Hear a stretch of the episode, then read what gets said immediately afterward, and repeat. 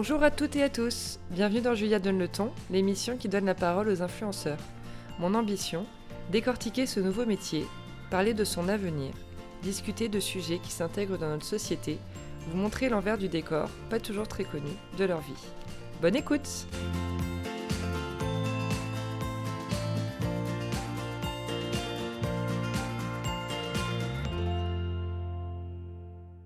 Hello à toutes et à tous. Aujourd'hui, nous sommes avec Camille Serre pour ce 19e épisode de Gia Donne le ton. Coucou Camille. Bonjour. Merci du coup d'être avec nous. Avec plaisir. Euh, nous sommes à l'Hôtel Monitor aujourd'hui et on va parler donc de ton parcours, de ton statut de Miss France, Oui. de ton compte Instagram, de ce que tu penses de- du métier d'influenceuse, Mhm. de tes projets, tout ça, tout ça. Alors, pour commencer, est-ce que tu peux te présenter en quelques mots? Alors oui, je m'appelle Camille Serre. Je suis née dans le nord de la France, à Calais, plutôt dans le Pas-de-Calais du coup. Je suis diplômée d'une école de commerce. J'ai 24 ans, je suis passionnée d'équitation et de voyage. Et j'ai été élue Miss France en 2015, ce qui m'a donné l'opportunité d'aujourd'hui de créer ma collection de lingerie et de présenter le Super Bêtisier sur Énergie 12. Mmh, Voilà. On va en parler après.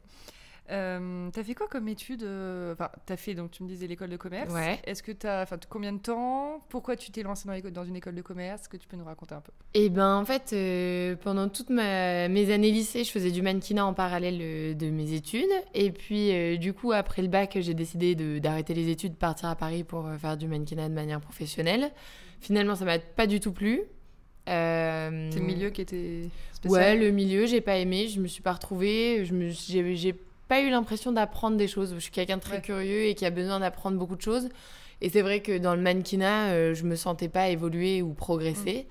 Donc du coup, euh, très vite, j'ai pris des cours par correspondance à côté. J'ai passé euh, mon TOEFL en anglais. Ouais. Euh, et j'ai fait aussi une fac de langue en plus de tout ça.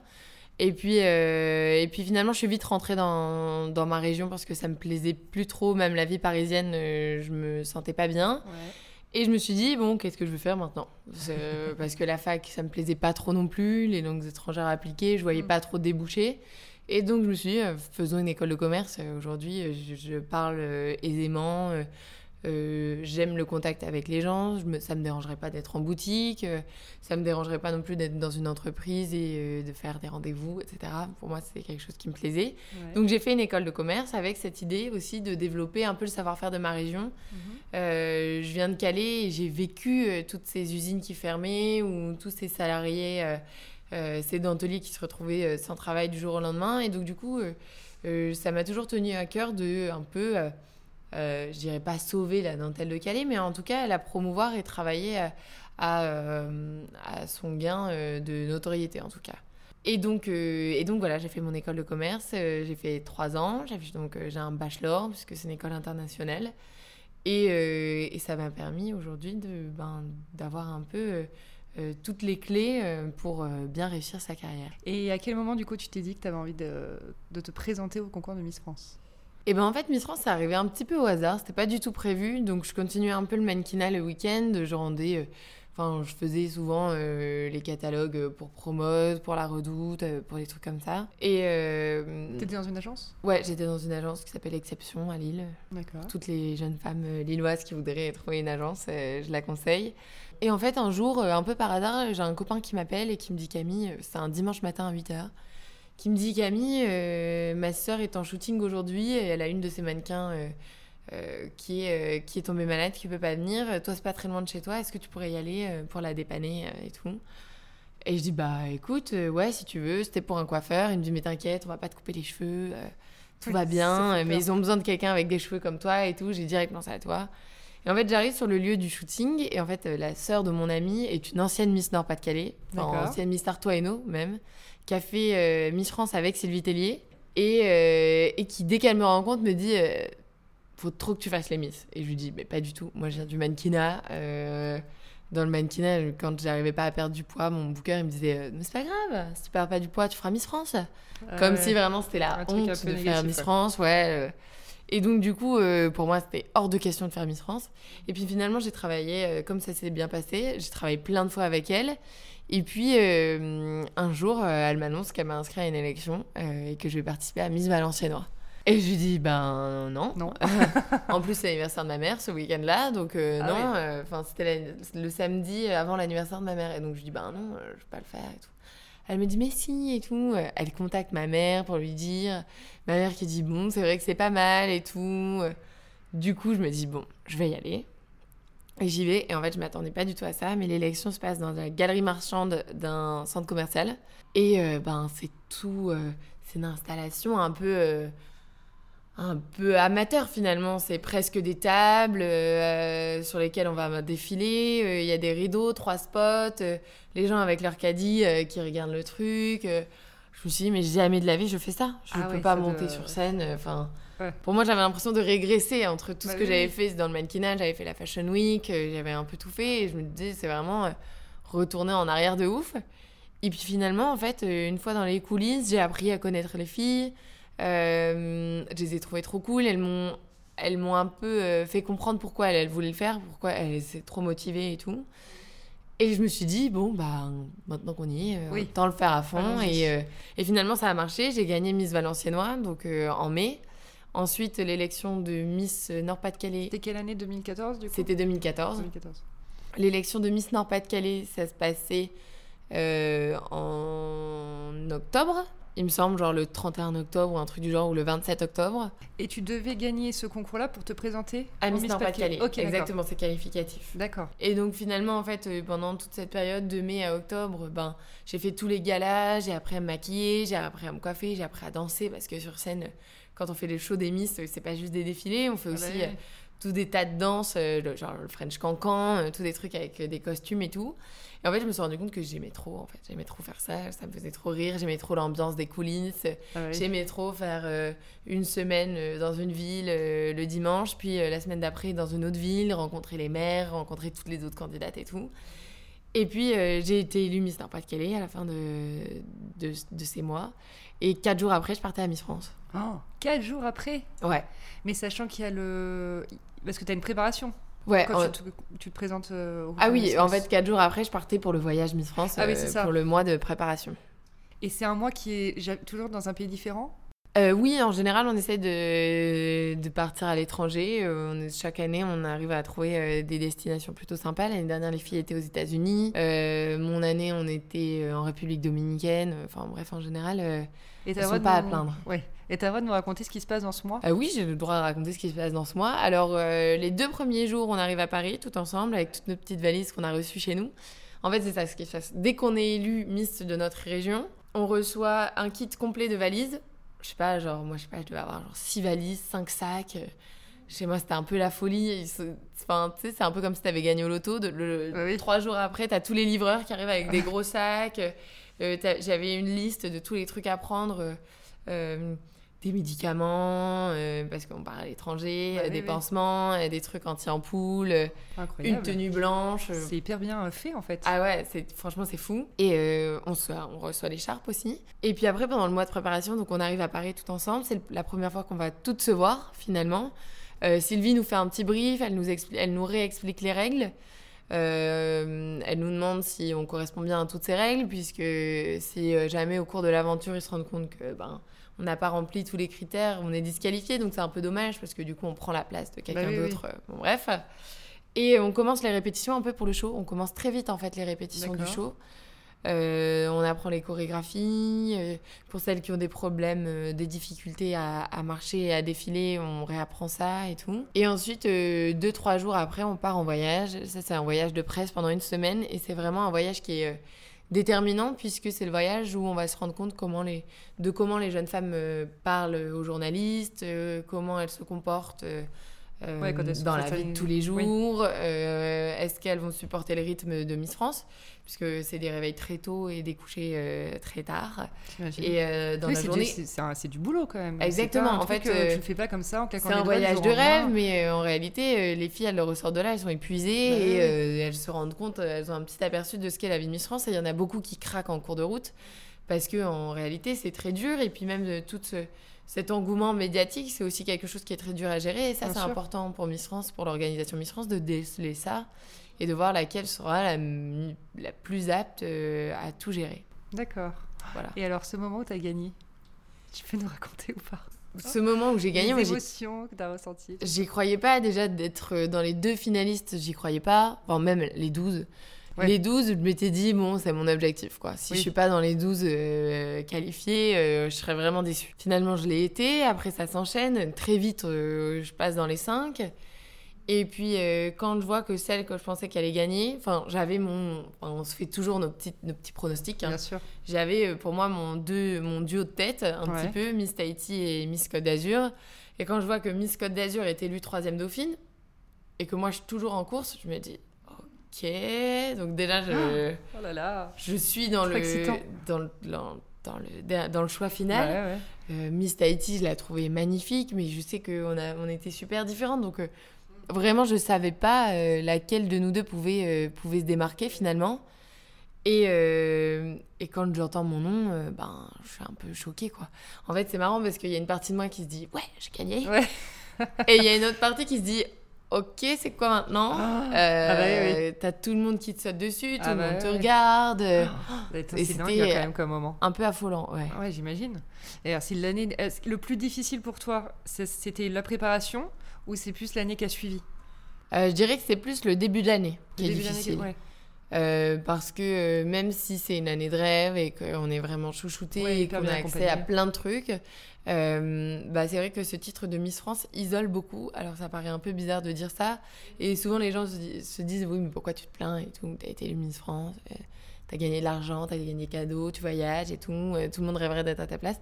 Mais en vrai c'est vrai que c'est très isolant. Moi par exemple je, chantais qu'il y avait un décalage avec ma famille qui me comprenait plus. Parce que ben oui je voyage, j'ai un appartement à Paris, je fais plein de trucs, les gens m'offrent des habits et tout. Mais à côté de ça on est fatigué, euh, la notoriété, enfin, moi j'ai été élue à 19 ans, la notoriété c'est quelque chose euh, auquel on n'est pas préparé et c'est assez compliqué finalement. Et donc euh, en fait, à qui est-ce qu'on peut raconter notre quotidien en se plaignant un petit peu pour chercher du bah réconfort? Bah personne, parce que mes copines elles galèrent en alternance entre les cours et l'école et, et elles ont jamais les moyens de partir en voyage et moi j'ai l'impression que je pars tout le temps en vacances. ma mère pareil qui passe euh, de 7h du matin à 21h le soir euh, dans son bureau, dans son labo de prothèse dentaire. Enfin, j'avais l'impression que je pouvais parler à personne des difficultés que je rencontrais au quotidien. Et du coup, c'est très bizarre, quoi. J'avais vraiment euh, ce décalage. Et donc, je dirais que c'est le début de l'année qui est un peu compliqué parce qu'il faut le temps qu'on prenne nos marques et qu'on qu'on s'habitue un petit peu finalement à tout ça. Même c'est très bizarre d'arriver en séance de dédicace euh, il y a un mois, euh, personne ne me connaissait. Euh, là, on m'installe une petite table et il y a une queue de, de gens qui attendent depuis trois heures juste pour te dire ah bonjour et pour que tu signes. Moi, je savais même pas quoi signer, je savais pas quoi écrire. Bah Ma signature, je l'avais faite en CM2. Aujourd'hui, j'en suis pas trop fière. enfin bref, je me disais, c'est trop bizarre, quoi. Pourquoi ces gens viennent me voir? Puis on a aussi ce sentiment de pas mériter toute cette attention qu'on nous donne. Euh, de pas être légitime. On, va rencontrer euh, plein d'artistes qui ont travaillé des années, euh, qui ont fait, bah, finalement, j'ai un, un, peu envie de dire du vrai travail, qui ont travaillé sur leur voix, qui ont travaillé leur, leur jeu d'acteur, qui ont travaillé leur look, leur physique, qui ont travaillé un peu tout. Nous, finalement, on est juste venu nous chercher euh, dans notre campagne et puis on nous a posé une couronne sur la tête et on nous a dit voilà, maintenant. Et donc, euh, on a ce sentiment un peu de ne pas être trop légitime parmi tous ces gens qui ont travaillé. Euh, j'en sais rien, moi, mon année, j'ai rencontré, j'ai rencontré Kenji qui venait de gagner la, The Voice et qui me disait qu'en vrai, il avait vécu des années de galère avant de pouvoir exploser comme ça. Euh, qui taillait les haies chez les gens, que c'était son métier et que lui, il avait toujours rêvé d'être chanteur et tout. Et moi, je me disais, en vrai, j'avais pas vraiment rêvé d'être Miss France avant de, avant de me. Enfin, il y a six mois, je, je voulais pas du tout faire Miss France. Et aujourd'hui, je le suis. Peut-être que j'ai pris la place de quelqu'un d'autre, des filles qui étaient plus motivées. Enfin bref, euh, c'est un peu le chamboulement et euh, c'est ça qui est dur au tout début de l'année. et après, émotionnellement. Ouais, c'est assez dur émotionnellement. Et puis, euh, faut se dire, on a il y a des gens qui voulaient 32 euh, des autres filles potentiellement, qui voulaient pas que ce soit nous, donc c'est aussi beaucoup de messages qui nous disent euh, qu'on n'était pas belle, qu'on n'était pas la mieux, qu'on était... Et donc finalement c'est assez dur et ça renforce ce sentiment de pas avoir euh, mérité tout ça. Quoi. Mm. Et puis après, en vrai, on, on, se dit, bon, de toute façon, que je le mérite ou pas, c'est moi. voilà. Donc euh, autant, Autant, autant bien en vivre. profiter, et ouais, bien autant sûr. bien le vivre et autant prouver maintenant qu'en fait je le mérite. Bien quoi. sûr. Plutôt que de subir ce truc, euh, se dire bon bah voilà, je prends les choses en main et euh, je vais montrer vraiment qui je suis. Puis même au début, moi j'avais ce truc, je voulais jouer à la Miss France. Euh, je savais pas trop, enfin je, je pensais qu'il fallait que j'incarne un truc euh, particulier. Donc je regardais un peu tout ce que les autres elles avaient fait, Ouais. euh, leurs interviews et tout, et j'essayais d'être pareil. Alors qu'en vrai, Ouais. c'est pas ça le but. Bah le oui, but, c'est euh, d'être soi. Et je l'ai compris un peu plus tard. Et du coup, c'est vrai que ça aide, du coup, un peu dans- à accepter tout ça et à mieux le vivre. Bah oui, bien sûr. Et pour faire un lien avec euh, les réseaux sociaux, l'influence, Mhm. etc., à cette époque, tu avais déjà un compte Instagram? Alors, j'avais déjà un compte Instagram, mais euh, j'utilisais très peu, finalement. Et il y avait- ça existait déjà le compte Instagram de Miss France? Euh, le compte Instagram de Miss France, oui, oui, il existait déjà. Euh, mais c'est vrai qu'il y a eu un vrai engouement un peu plus, un peu plus tard. C'est ouais, pas la, la- la Miss France qui le gère, non, en tout cas. En fait, euh, Miss France tient vraiment à développer l'identité euh, euh, de la Miss France en titre. Pas un peu comme Miss Univers, où Miss Univers, elle peut avoir son compte, mais en réalité, elle poste beaucoup plus sur le compte Miss Univers. D'accord. Ils font vraiment exister leur compte Miss Univers. Sur Miss France, Miss France nous donne des conseils sur comment en- utiliser Ouais, utiliser Instagram, réseau. utiliser cet outil, comment, enfin, quoi mettre comme contenu, euh, Ouais. que dire en story et tout. Après, euh, ils nous laissent, euh, ils nous laissent le champ libre, quoi. Si on a envie de parler de notre chien ou d'une plante qu'on a trouvée trop belle. Oui, ça, vous êtes pas. on peut en parler, quoi. contrôlé. Ok. Ouais. Et tu te souviens quand tu as créé ton compte à toi? Moi, j'ai créé mon compte. euh, Alors, je venais d'avoir mon permis. Enfin, ça pas- je me souviens d'un poste où je mets que j'ai mon permis. Donc, euh, je sais pas, j'ai dû le créer peut-être un an avant Miss France. J'ai dû le créer en peut-être en 2013. Qui savait déjà Camissaire Il s'appelait déjà Camissaire. C'est rigolo. Donc, du coup, personne n'avait pris mon truc. Ah bah mon, mon compte s'appelait Camissaire, il n'y a pas de point, rien du tout. Ouais, ça c'est cool. Ça, c'est trop cool. Et il a explosé à quel moment? Il a explosé bah, quand j'ai été. 700 000 abonnés. Ouais, il a explosé quand j'ai été Miss France. hein. Je suis passée de. En vrai, c'est trop bizarre. Je me souviens même pas avoir fait 20 000, 30 000. J'ai l'impression d'être passée de genre 6 000 à euh, 150 000 euh, deux le lendemain de l'élection, quoi. Oh, incroyable. Mais Ouais. c'est fou, mais c'était c'est devenu bon, déjà très aujourd'hui. Mais il y a 5 ans que ça soit aussi un réflexe. euh, bon, on était en Ouais, plein dedans, mais bon. C'était ouais, c'est c'était fou. Mais moi, je m'y attendais pas. Même, je me souviens, j'allais au ski, je postais une photo trop pourrie, genre euh, de moi avec des chaussettes sur un balcon. et je disais à ma mère, j'ai 5000 j'aime sur ma photo, maman. Et elle me disait, mais non, il y a des gens qui like ça. Je disais, ouais, trop bizarre. C'est un peu fou, quoi. Ouais, donc au début, en fait, tu postais des trucs très perso. Bah, au début, je savais pas. Au début, moi, Ouais. je l'utilisais comme quand j'utilisais avant, quoi. Oui. Pour moi, Instagram, c'était je vois un truc trop cool, je le prends un peu instantané. Ouais, en instantané, quoi. Je partage ma vie et c'est un peu ce que je continue de faire aujourd'hui. Aujourd'hui, il y a plus une stratégie, j'essaye que ça soit beau. En plus, Bien on sûr, fait bien des, sûr. des partenariats et des collaborations, donc les marques ont certaines attentes. Mais en réalité, euh, si je fais euh, un événement avec LG euh, le jeudi, je vais pas poster la photo trois jours après ou Oui, un mois après. En général, si je fais l'événement, j'essaye quand même de respecter mon, mon, le vrai planning et, et la vraie chronologie. Si je pars à, l'île- Maurice une semaine, il va y avoir des photos de moi à l'île Maurice qu'une semaine. J'essaye de, de respecter ça et, euh, et de pas mentir sur ça en tout cas. d'accord. Et euh, aujourd'hui, tu te considères comme une influenceuse?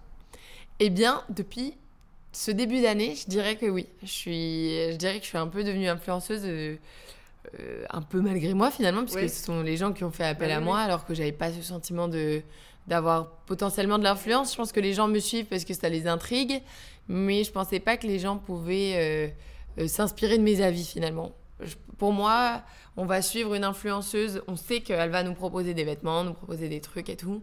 Alors qu'on ne suit pas forcément une personnalité pour ça. Alors qu'en réalité, si.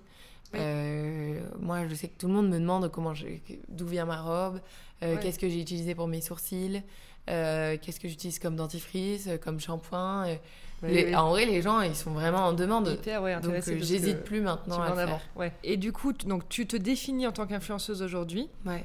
mais est-ce que tu auras une autre appellation pour ton métier, de, de manière générale?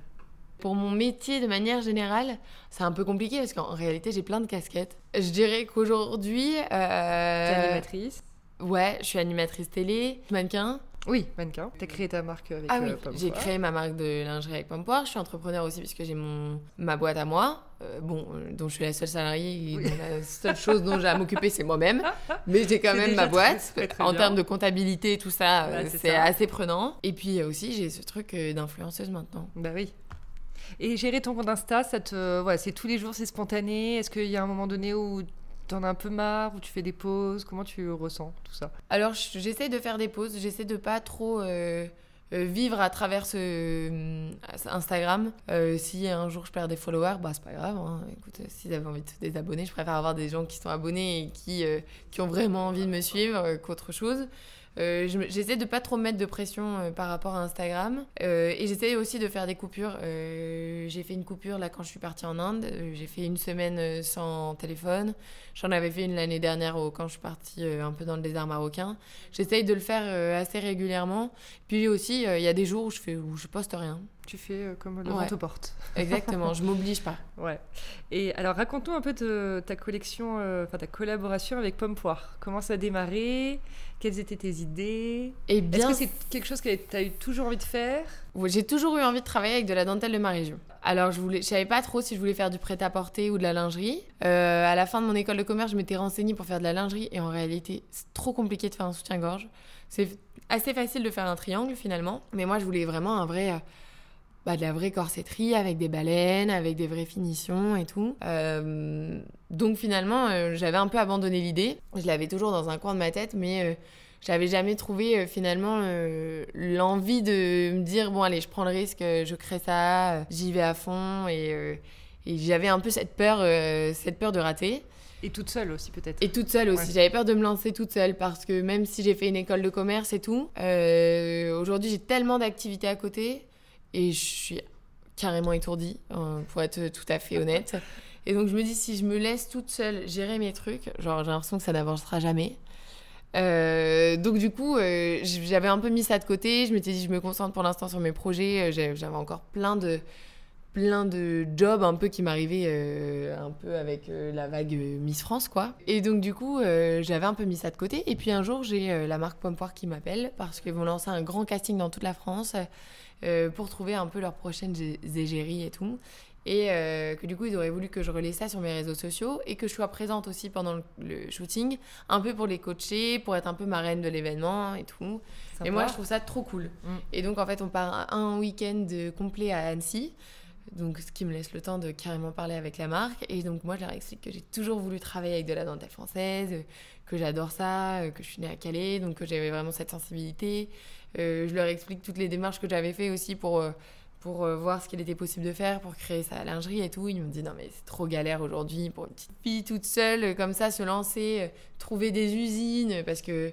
Aujourd'hui, il faut aller vérifier dans les usines. c'est impossible de trouver France. des petits ateliers en France. C'est ça. très compliqué. En bref, euh, en gros, il me disait que c'était très compliqué de se lancer euh, dans la lingerie. Et je pense que ça a germé euh, de- des deux côtés dans nos esprits. Ouais. Et que, je sais pas, peut-être quatre mois plus tard, on s'est revus. Euh, Enfin, j'ai revu un des membres de Pomme Poire. euh, carrément rien à voir. Euh, bah, justement, au- dans mon- pour mon voyage au Maroc. Ouais. Et je me suis dit, en fait, c'est le destin. On est tous les deux partis au même moment pour faire le même voyage. même- Ah ouais, c'est fou. Le voyage sans téléphone, donc du coup, en fait, on passait des soirées euh, du coup à parler de, de tout ce qu'on pourrait faire. Et il me Ouais. dit, Camille, je pense qu'on a un truc à faire ensemble. Je pense que ça peut marcher, il faudrait qu'on crée un truc avec toi. Il dit, nous, aujourd'hui, on n'utilise pas du tout la dentelle française, euh, pas du tout la dentelle de Calais, mais euh, pour toi, on peut faire un effort.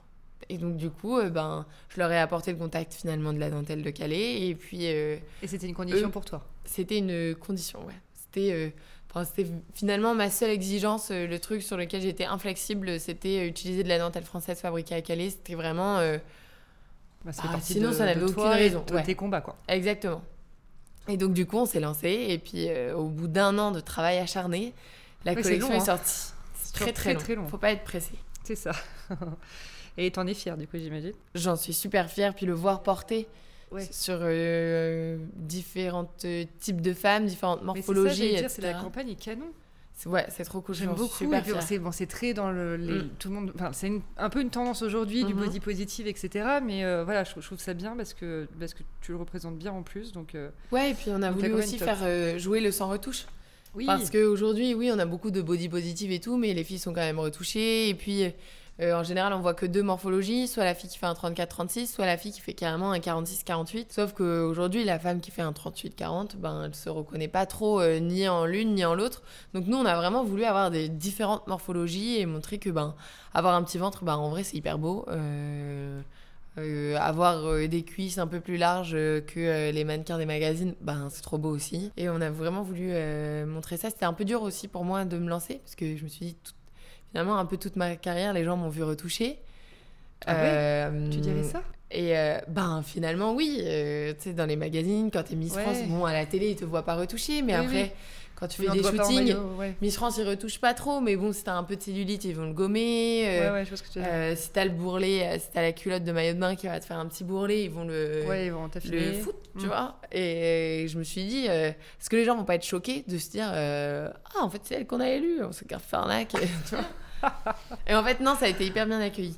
Ah bon, trop bien. Et d'ailleurs, est-ce que tu as des retours négatifs de manière générale de ta communauté ou ça va? Euh, non, j'ai pas trop de retours. Euh, Honnêtement, j'ai pas trop de retours négatifs. On a quelques retours négatifs parce que euh, malheureusement, il faudrait, si on voulait faire plaisir à tout le monde, il faudrait qu'on aille jusqu'au 115 bah G. mais aujourd'hui, c'est une collection capsule, c'est trop court. Bah Et en plus de la des, des sous-vêtements pour très forte poitrine, c'est vraiment de la lingerie spécialisée, c'est pas du tout le même savoir-faire que ce que nous on fait. C'est ce que c'est hein. très compliqué. C'est en fait c'est un un patron différent qu'il faut recréer avec d'autres dimensions et du coup en fait c'est juste ça qui fait que c'est du c'est du one to one, c'est du sur mesure. Exactement. Et c'est ce temps de prod qui est long.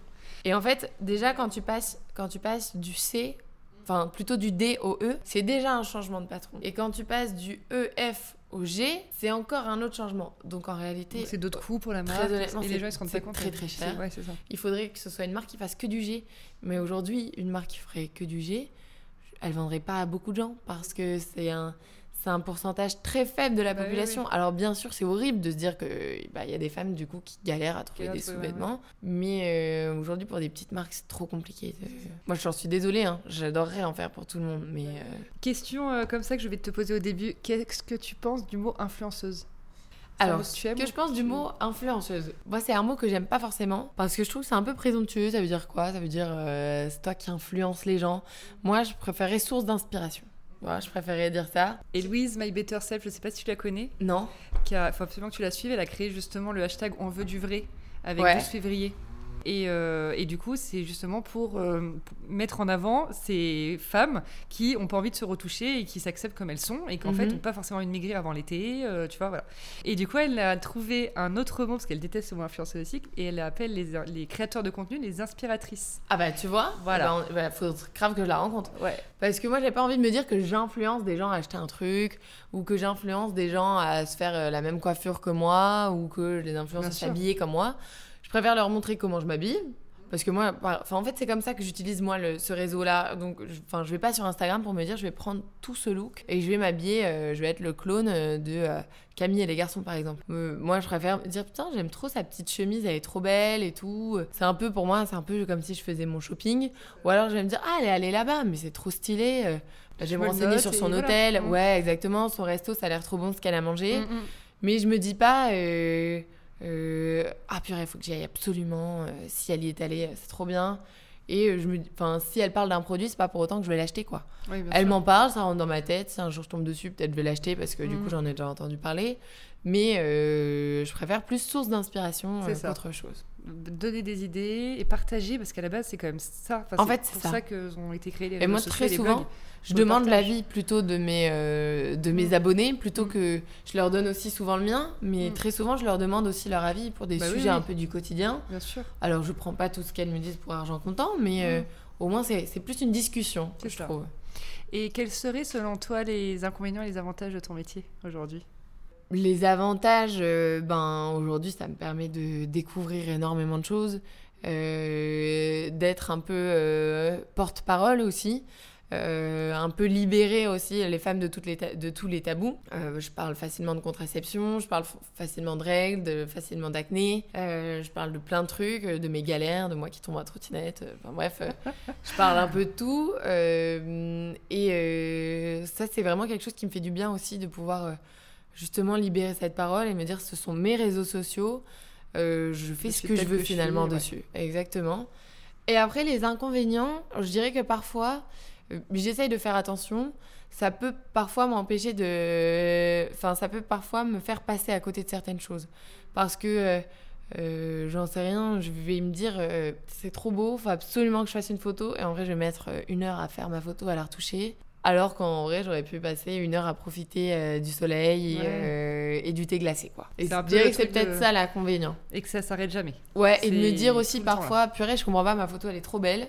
Et, ça marche et j'ai fait que 9000 j'aime, alors que sur une photo que j'ai trouvée trop moche, je vais en faire 50 000 et je me dis, je comprends pas quoi. Sur une photo où je raconte rien, où c'est juste un selfie, je vais faire énormément de likes, alors que mm. des photos où elle me tenait plus à cœur, où euh, c'était une vraie histoire, où je voulais faire un message, faire passer un message qui, qui me qui me qui vraiment me représente ou euh, qui me tient à cœur, ben, du coup, ça va moins marcher. Ça, c'est un peu frustrant. C'est un peu la frustration de ne pas comprendre pourquoi parfois. Et tu tombes pas dans le piège, du coup. Tu vas pas que vers les photos où tu sais que.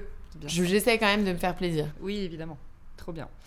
Écoute, euh, on arrive sur la fin de notre petite conversation. C'est très cool. Euh, petit portrait chinois improvisé. Dans le sens où, scoop, je ne l'ai pas préparé. alors, si tu étais une fleur, si j'étais une fleur, je serais, euh, je pense, une pivoine. Ouais, J'aime beaucoup les pivoines. Je trouve ça très beau, le petit rose clair et tout. Le fait qu'à la base, elle soit en bouton, puis qu'après, elle s'ouvre et qu'on voit le pistil et tout. Je trouve ça trop beau. Ouais, l'éclosion de ouais, la fleur. Ouais, je trouve que c'est une des fleurs qui vieillit le mieux dans le temps. ouais, je vois ce que tu veux dire. Une, euh, un, comment dire, un produit de maquillage dont tu ne peux euh, pas te passer. Genre. Un baume à lèvres. Je passe mon temps à mettre du baume à lèvres. Je suis une fan de l'hydratation. C'est un truc, les, les lèvres gercées, c'est un truc chez tout le monde, quoi. Chez ah ouais, c'est un vrai problème. Ok, une émission de télé. Si j'étais une émission de télé, je pense que je serais un bêtisier. Déjà parce que je présente le super bêtisier sur Énergie 12. Et ensuite euh, parce que c'est un, un, truc assez drôle et que je pense qu'au quotidien, on s'est tous déjà dit au moins une fois, faudrait que je me filme au quotidien, tellement je fais des trucs trop marrants bah souvent. Et, euh, et, du coup, j'adore me dire qu'aujourd'hui, je fais une émission qui présente que des moments du quotidien de tout le monde où ils se mettent en scène et qu'ils ont eu des fous rires, quoi, finalement. Bah ouais. C'est tellement drôle. Et le pire, ce qui me fait marrer, bon, il y a les animaux évidemment, mm. mais c'est quand les gens se cassent la gueule et ah, se font peut-être très mal, mais en fait, c'est tellement. Et du coup, le combo enfant qui tombe ou ah animal qui tombe, moi, c'est mon truc préféré de la vie. Complètement. c'est pas gentil. Non, c'est pas gentil. Euh, si tu étais euh, un hôtel euh, de vacances, si j'étais à un hôtel de vacances, bah, le dernier hôtel dans lequel je sois allée, le Club Med euh, à l'île Maurice, c'était trop bien. T'étais avec Anne-Laure Ouais, en réalité, j'ai deux hôtels que je kiffe trop à l'île Maurice, les Lux et euh, le Club Med que j'ai découvert et que ah j'ai vraiment adoré. très très beau. Les deux sont très cool. C'est deux ambiances différentes, mais euh, trop cool les deux. Et un animal, pour terminer? Ah, si j'étais un animal, mon animal préféré, c'est le Dick Dick. Alors, c'est une toute petite antilope trop trop mignonne. Je connais pas. Tu connais pas? Ah, j'ai regardé Ah oui, faut que tu regardes. C'est un Bambi en réalité. C'est tellement mignon. Et en fait, Dick Dick, euh, son nom lui vient parce qu'en fait, quand c'est la peur, il fait Dick Dick. Et ensuite, pour marquer son territoire, il y a plein d'animaux un peu dégueux pour marquer leur territoire. Ils font du caca, euh, ils font pipi. Et ben lui, il se frotte les yeux contre des petites herbes. Et ses larmes, et ben, euh, lui servent à marquer son territoire. Mais c'est fou ça Est-ce que c'est pas trop mignon Mais grave, mais tu as connu ça où euh, Enfin, ils sont dans quel pays? Euh, bon, je sais pas, je, sais pas où j'ai connu ça, mais en tout cas, je pense que j'ai lu. À Tanzanie. Ça vit en Tanzanie, mais je sais pas où est-ce que j'ai découvert cet animal. je pense que j'ai découvert cet animal, genre, un truc topito, euh, les 10 animaux les ah plus mignons du monde. Ah, c'est fou ça que tu saches autant de trucs sur, sur Didi que je, je me suis dit, C'est tellement mignon. Ah, c'est trop mignon. Trop mignon. Eh ben écoute, merci beaucoup. Eh ben de rien, c'est adorable. trop cool. Alors, bah, écoute, merci. Euh, donc l'épisode sera retrouvé sur euh, SoundCloud, Spotify, Apple Podcast et sur le site euh, de l'agence chez Julia. À très vite. Merci d'avoir écouté l'émission. J'espère qu'elle vous a plu. N'hésitez pas à me laisser des commentaires, ça m'aidera pour la suite. À très vite pour une nouvelle conversation sur Julia donne le ton.